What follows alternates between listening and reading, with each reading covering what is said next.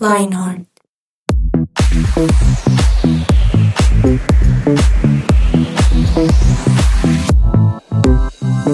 Hola, un saludo muy especial para todos ustedes, queridos oyentes. Bienvenidos a este nuevo episodio de su podcast aquí en Lionheart. Mi nombre es Diego Romero y estoy acompañado de personas espectaculares. Les voy a presentar, él es como si fuera una persona nueva en esta mesa lo escucharán y ya se darán cuenta porque bienvenido don Eduard eh, Bonilla, don Eduard Mocoso Bonilla. Uy, eso sonó feo. Hola, hola, hola, ¿cómo Mocoso están todos? Sí, así me decían mis papás. No mentiras. ¿Qué más? ¿Cómo están? Qué, qué gusto es escucharlos y ser escuchado. Eh, ¿Qué se siente no respirar? que se siente no respirar es una sensación horrible porque uno le toca respirar por la boca y comer. Entonces cuando come se ahoga. Ok, Entonces- y la comida no sabe, ¿cierto? La No comida sabe. no sabe a nada. Pero, pero sí, es una sensación terrible. Para todos estoy un poco eh, resfriado. Y por esa razón me, Dieguito me está eh, cogiendo de, de parche o de bate o como se diga en su, en su país. en su país. Pero era necesario aclararlo porque si no dirán como, uy, pero qué. Sí, este es- man, ¿qué le llegó a la adolescencia y le está cambiando la voz. pero no, no es adolescencia, son mocos en su nariz y, su, y, su- y sus pulmones. Sí, pero bueno. de antemano perdona a todos. Esperemos que esté mucho mejor. Y, doña Yani, bienvenida. Hoy tu segundo programa con nosotros. ¿Cómo estás? ¡Eh! ¿Cómo están? No, súper emocionada como siempre. Sí. Feliz. Ahorita, sí. ahorita, de hecho, ya que lo dijiste como siempre, estábamos dando una instrucción ahorita y dijimos, no, como siempre. Y Yani dice, pero si yo llevo solo un programa, ¿cómo es eso de como, Mi como siempre? siempre. fue hace una semana.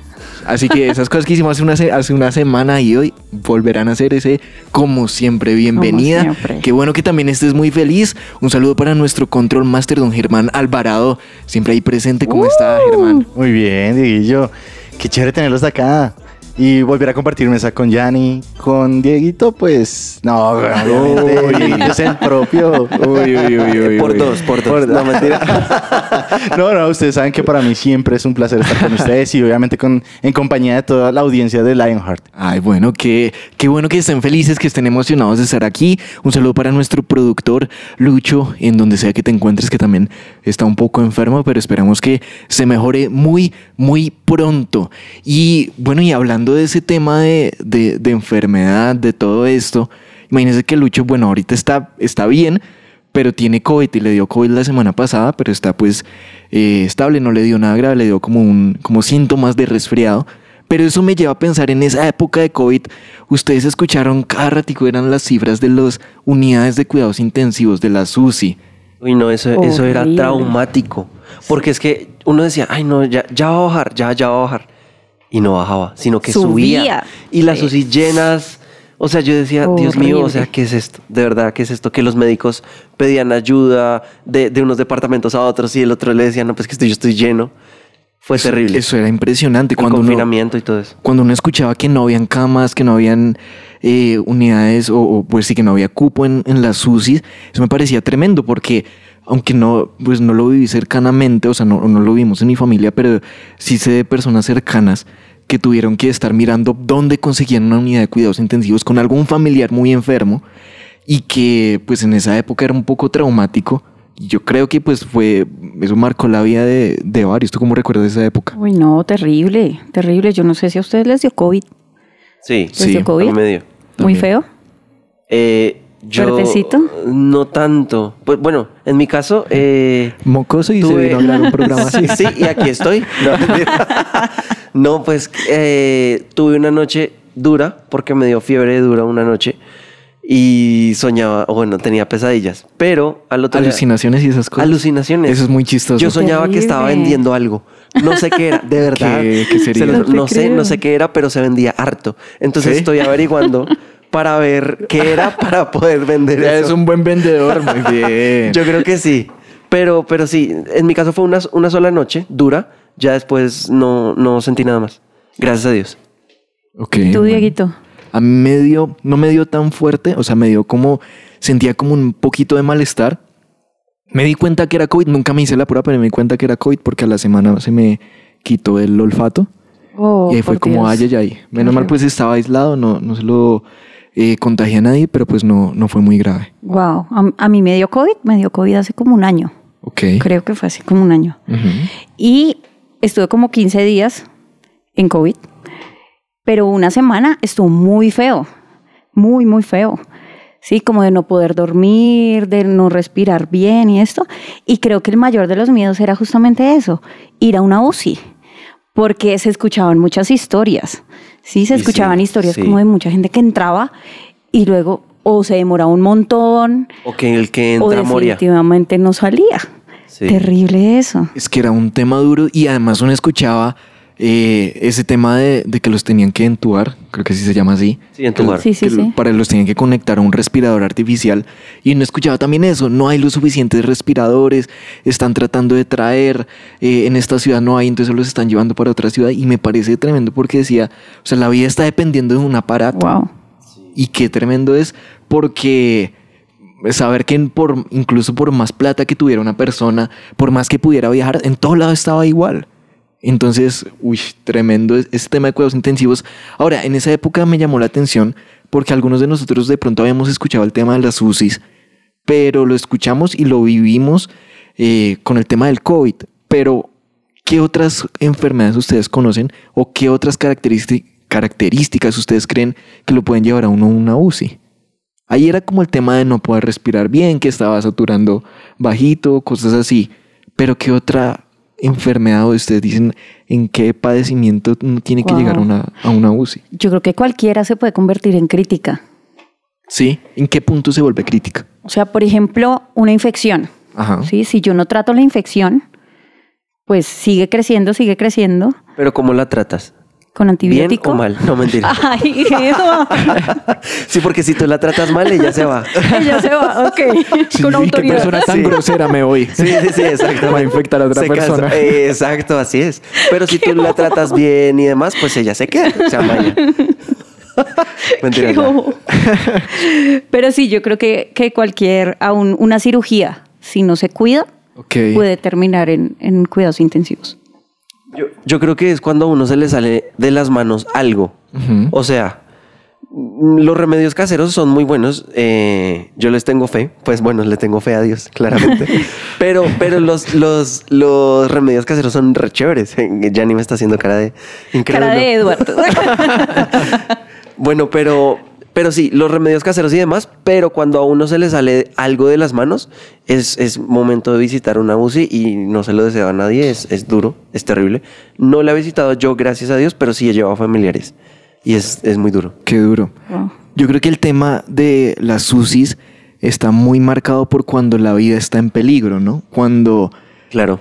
Por lo que tú dices, Yanni, puede ser la situación que sea, puede ser por un accidente, una infección, una enfermedad, por cualquier cosa, pero que eso está llevando a que la persona pueda tener su vida en peligro, creo que eso es lo que uno lo puede llevar a una UCI. Ahora, hay muchas cosas que de pronto uno puede hacer para evitar llegar hasta allá, ¿no? En el caso del COVID era el tema de no salir, usar tapabocas, tratar de no contagiarse. Eh, si uno se contagiaba, había como una- un tipo de recomendaciones, aunque era muy difícil de tratar, pero pues habían un tipo de recomendaciones. Eh, si uno tiene una infección, pues tratarla mal para que se vaya, diría Eduardo. y le hacemos la cara. sí, rechazarla o algo así. Sí, pero si mirarse al espejo y mirarse mal. Mírale, sí, mirarla con cara de puño. Sí, ya estoy muy malo, perdón. Pero yo creo que cualquiera de esas de pronto enfermedades que, no sé, tema de diabetes, tema, temas incluso de cáncer o de cualquier, cualquiera de estas enfermedades, pues tienen como su tratamiento que tristemente hay momentos donde no puede llegar a sanar, a sanar sino que la enfermedad puede terminar llevándolo a uno a una UCI. Ahora, mi pregunta es, y, y- y queridos oyentes, que- queremos llevarlos a que ustedes piensen, bueno, lo, lo entendemos en este momento en el mundo físico, en el mundo de enfermedad, sí, en nuestro cuerpo. Pero ¿será que nosotros también necesitamos en algún momento llegar a, a una UCI por el estado de nuestra alma? Wow. Wow. ¿Será Qué que en algún momento nosotros podemos estar al borde de, una muerte, tal vez en vida. ¿Sí? ¿Cuáles son esas enfermedades graves? ¿Cuál sería ese, ese diagnóstico, esa saturación baja que nosotros pudiéramos tener? Pero ya hablando tal vez de emociones, de estado de salud emocional, mental, eh, de relaciones, de relación con Dios, de fe, de muchas cosas en nuestro interior que tal vez no le ponemos tanta atención porque no vemos sangre, porque de pronto pues estamos respirando y nuestro cuerpo está bien o alrededor las cosas están bien, pero hay cosas por dentro que de pronto no están funcionando tan bien. Sí, hay cosas que de pronto nos están llevando a pensar mal, a sentir mal y que eso de pronto nos está llevando a morir lentamente, pero por dentro así nuestro cuerpo esté muy bien. Así que de eso vamos a hablar hoy. Hoy- El programa hoy se llama Cuidados Intensivos, parte 1. ¿Por qué? Porque va a haber una parte 2. Pero Parecen youtuber. así harían. parte 1. ¿Por qué? Porque vamos a hablar acerca de cómo nosotros podemos evitar llegar a este ese lugar y de pronto también qué hacer si nosotros llegamos a ese lugar si decimos definitivamente necesito estar en una unidad de cuidados intensivos pero por cómo estoy por dentro Wow.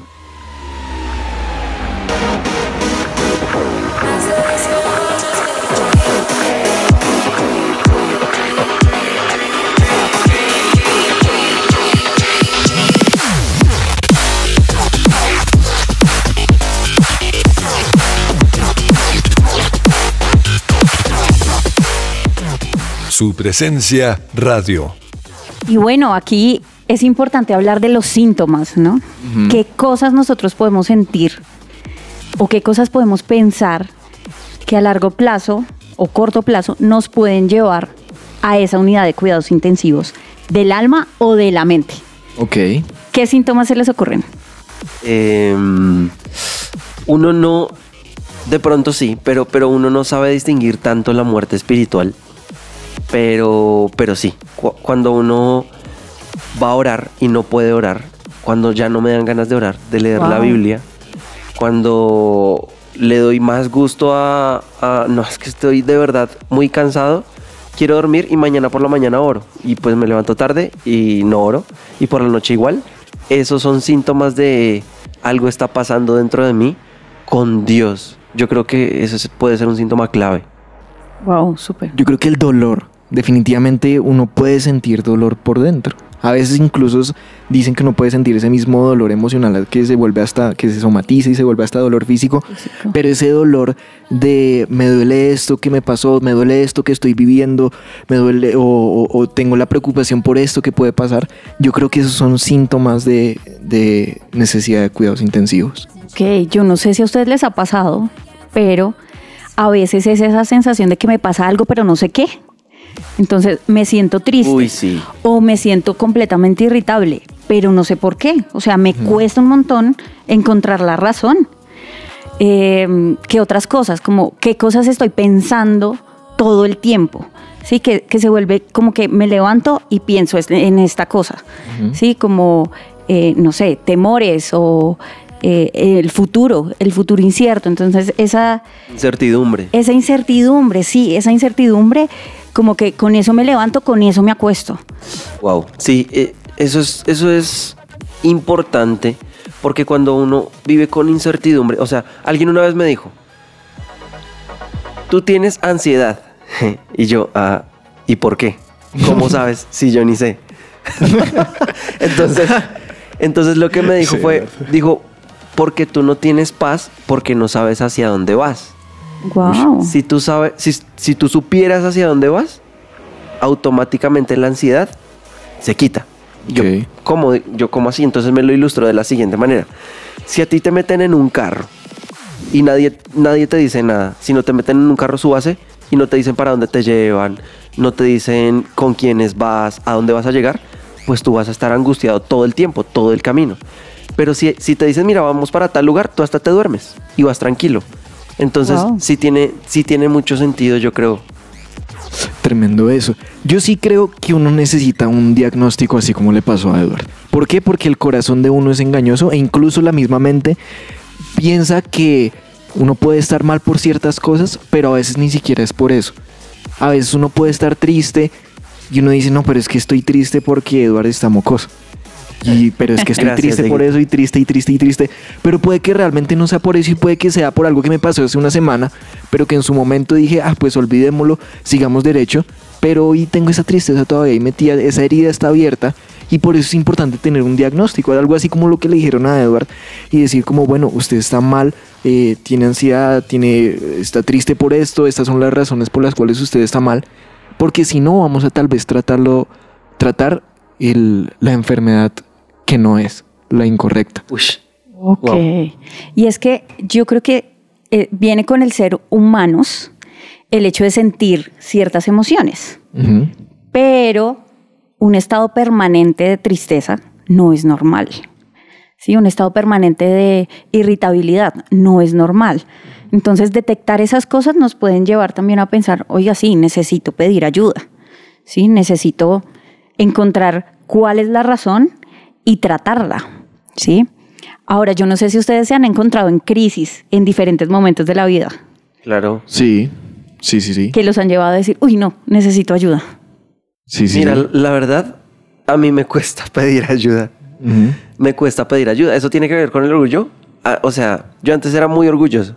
Ahora soy perfecto. No, mentira. no, mentira, mentiras. Pero, pero sí, sí, me, me costaba mucho pedir ayuda hasta que Dios me quebrantó de una manera dura.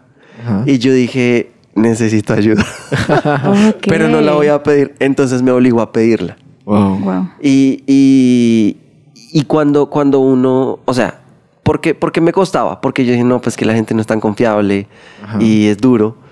Pero, pero cuando él me llevó a pedir la ayuda a personas correctas, uno se da cuenta de que, de que, como dice la Biblia, mejor son dos que uno.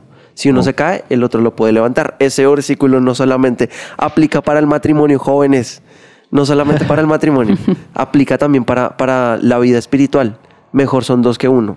Obviamente le vas a contar a una persona confiable, pero esa persona te puede extender la mano y, y puede, puede ayudarte a salir del hueco de donde te metiste tal vez porque la embarraste. Wow. Tremendo. Yo quiero contarles rápidamente que el año pasado yo tuve una de esas crisis emocionales raras, ¿sí? Y con esto quiero decirles que frescos, o sea, se vale decir, estamos en crisis y necesito ayuda, ¿sí? Porque creo que a veces nos acostumbramos a, no, pues yo estoy bien, me preguntan y estoy bien, todo está bien.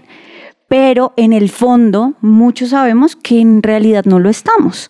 ¿Sí? Y es en ese momento cuando Dios quiere hacer algo diferente en nosotros y nos quiere dar herramientas para tener una vida mejor y para disfrutar la vida que Él nos da. Entonces, en esa crisis de hace un año, eh, se me detonaron varias cosillas ansiosas. No puedo decir que era un cuadro de ansiedad completo, no creo. Pero a raíz de eso tuve que cambiar muchas cosas en mis hábitos y también pedir ayuda, que más adelante vamos a hablar de qué se trata ese pedir ayuda. Pero a lo que voy es, Dios quiere que podamos reconocer qué estamos sintiendo, qué estamos pensando, porque eso nos lleva también a sanidad. Creo que es eso. Yo creo, perdón, Perdonado. gracias. De nada. No, yo creo que también la gente es, es, un, es un indicador muy, muy importante para nosotros. porque A veces no los detectamos o estamos irritables. Digo, está que se ríe, ¿qué pasó? No, no, no. Es la cara de Eduardo. Sí, claro. creo que es mi, mi na- mi nariz de, de Rodolfo. ¿Sí es Rodolfo? El, el- No, no, me estaba el riendo reno? lo que acaba de pasar. Que, Ah, que- ya. que, que vos. Ok. Pero entonces, eh, me parece que, que cuando las personas, una persona que te ama, te dice como, oye, hay algo dentro de ti que no está bien. Wow. Y uno dice, no, pero yo estoy bien, de verdad estoy bien. Y uno lo maquilla, tal vez con risa, porque la Biblia dice que la risa oculta el dolor. Pero, pero hay Wow. gente que, que, que Dios le ha dado ese don y lo detecta y se te acerca y con mucho amor te dice, oye, no estás bien. A ese, a, a esa per- a ese personaje le tenemos que prestar atención y también Claro. puede ser un indicador. Y rodearse de las personas correctas, porque al final no es lo mismo compartir con X o Y persona a pasar tiempo con personas, por ejemplo, en, en su iglesia, ¿sí? ¿Por qué? Porque es un lugar seguro y estamos creyendo en el mismo Dios. Wow.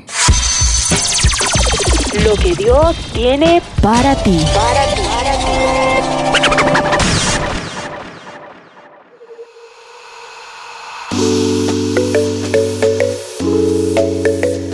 Y con todo esto, vamos a ver qué es lo que dice Dios, qué es lo que dice la Biblia al respecto. Dice Proverbios 12.2. No imiten las conductas ni las costumbres de este mundo, más bien dejen que Dios los transforme en personas nuevas al cambiarles la manera de pensar. Entonces aprenderán a conocer la voluntad de Dios para ustedes, la cual es buena, agradable y perfecta. Y es impresionante porque aquí habla de qué estoy pensando. Dios quiere transformar mi vida a partir de mi cabeza. Y mucho de lo que nosotros sentimos que se descontrola en una crisis es a raíz de lo que estamos pensando.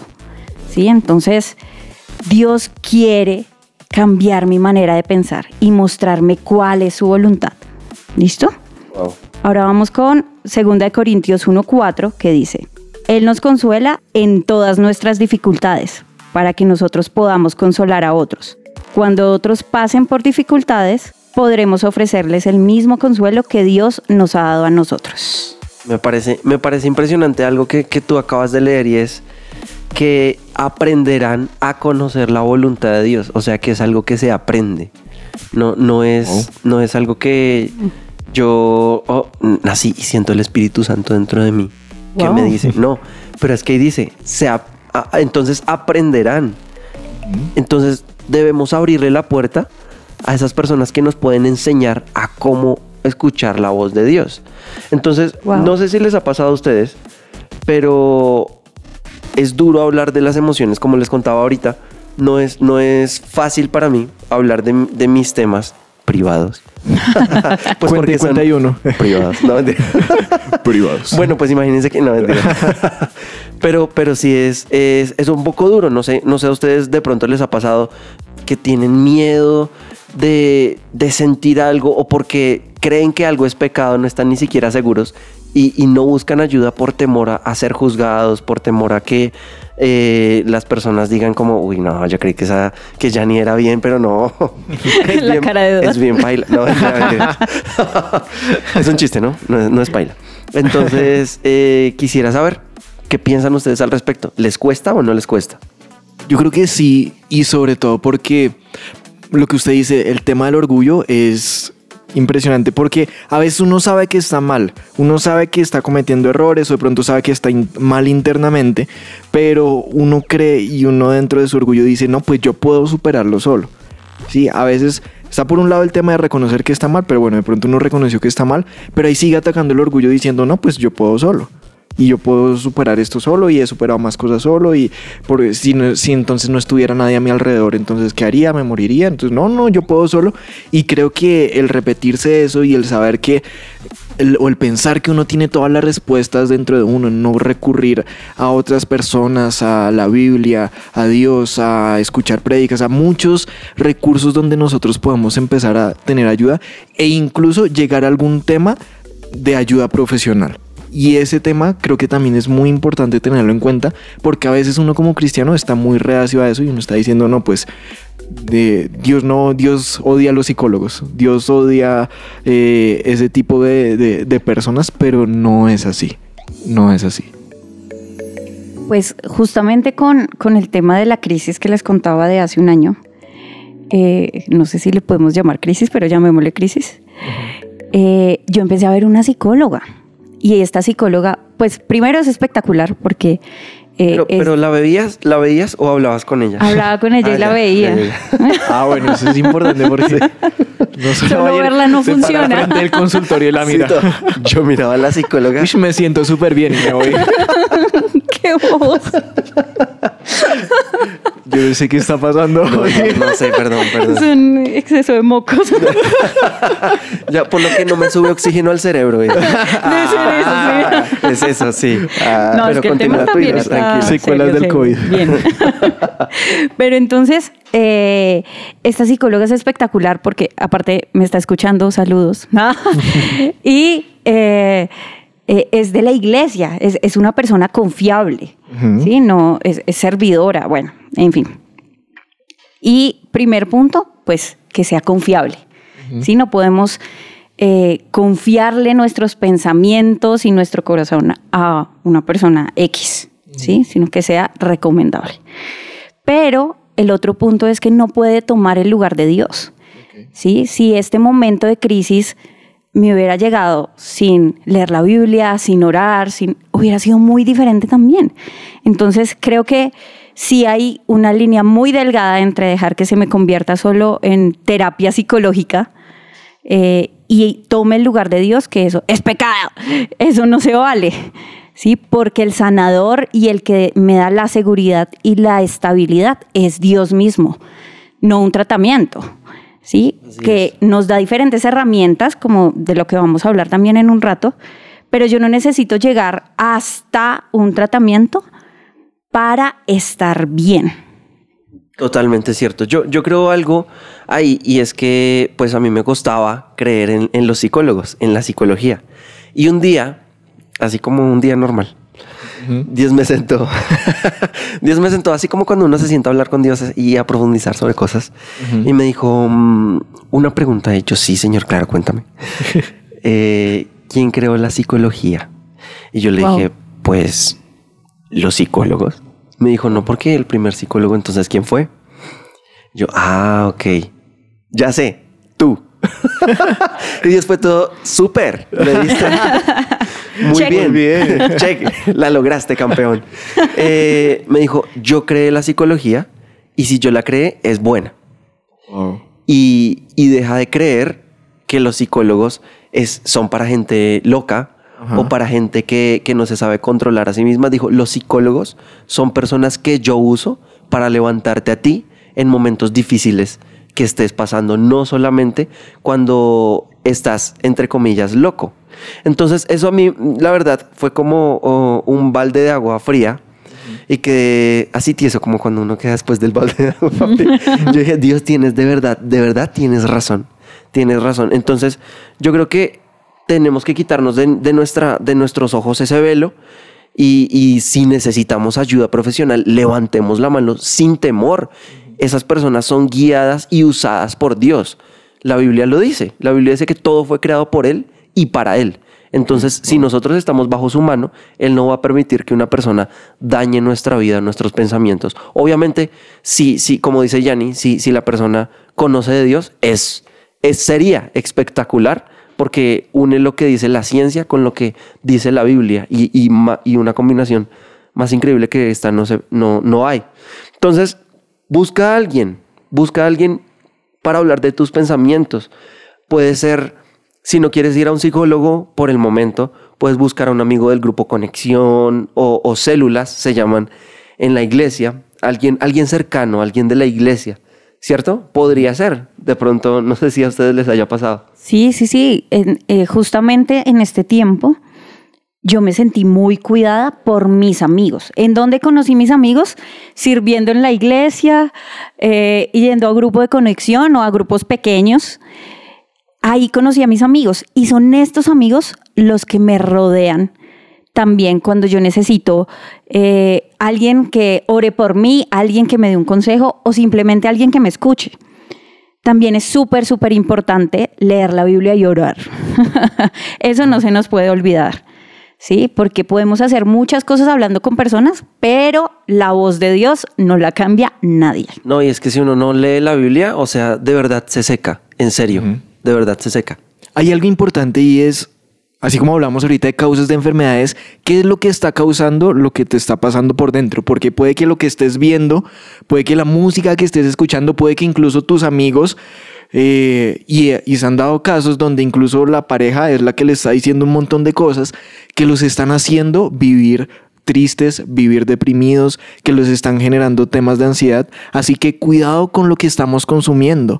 Cuidado con lo que estamos viendo en redes sociales, cuidado con lo que estamos leyendo. Así que es necesario a veces tomarse un descanso y consumir otro tipo de cosas. Así es. Y también tenemos que cambiar nuestros hábitos, nuestras horas de sueño, nuestros horarios de comida. Ustedes sabían que esto influye en nuestro, en nuestro cerebro. O sea, la forma en la que me siento también depende de cómo duermo.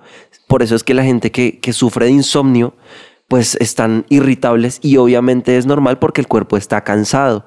Entonces tenemos que también cambiar nuestros hábitos. Hacer Mucho ejercicio. Hacer ejercicio también. Eso genera, no conozco mucho del tema, pero lo que conozco es que eh, genera endorfinas, que eso alegra el cuerpo y la sustancia. Esa sustancia. Alegría. Exactamente. Wow, tremendo, tremendos consejos, pero llegó el momento. Ahora, bueno, puedo decirles que llegó el momento triste porque se acaba este programa, pero esta, como se los dije, es la parte 1, viene una parte 2 de este programa si ustedes quieren profundizar más, pero los queremos dejar con, esos, eh, con esas pequeñas reflexiones que les acabamos de dar y también motivarlos a que busquen ayuda. No es eh, una batalla que ustedes deban a veces luchar solos, no, es un, no están solos. Hay personas a su alrededor, Dios está ahí y Él ha puesto personas, como lo decía Edward, puso incluso profesionales que pueden estar para nuestra ayuda. Así que los motivamos a que se autoexaminen, revisen cómo están e incluso también le pidan a alguien que los examine. Le pidan a alguien que de pronto les diga cómo me estoy viendo. De pronto lo que me parece impresionante lo que le pasó a Edward, que alguien cogió y le dijo, usted tiene ansiedad por esto y por esto. Eso me parece importante, pero sepan muy bien a quién están escuchando. No le abran su corazón a cualquier persona y no reciban ese tipo de palabras de cualquier persona. Y- Pero bueno, llegamos al final de este programa. Llegó el momento de las caras tristes. El momento triste, sí, el momento triste. triste. Se pasó rápido. Pero, lo disfrutamos. Sí, sí, sí, se pasó, se pasó bueno. Muchísimas gracias a todos ustedes por estarnos acompañando. Sigan escuchando todos los podcasts de su presencia radio, de Lionheart, mejor dicho, eso hay contenido que ustedes no se pueden imaginar. Les enviamos un abrazo muy, muy fuerte y chao, chao. Chao, chao.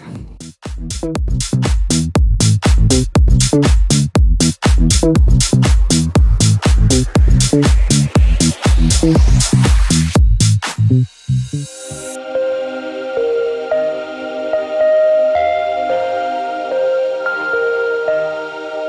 una generación que unida es un ejército devastador e incansable. Un ejército que lucha sus batallas con ojos cerrados.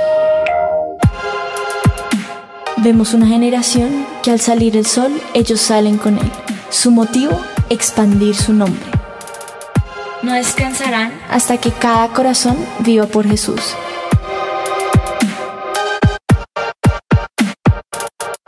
Vemos una generación cuya pasión y santidad quema los ojos de quienes los miran.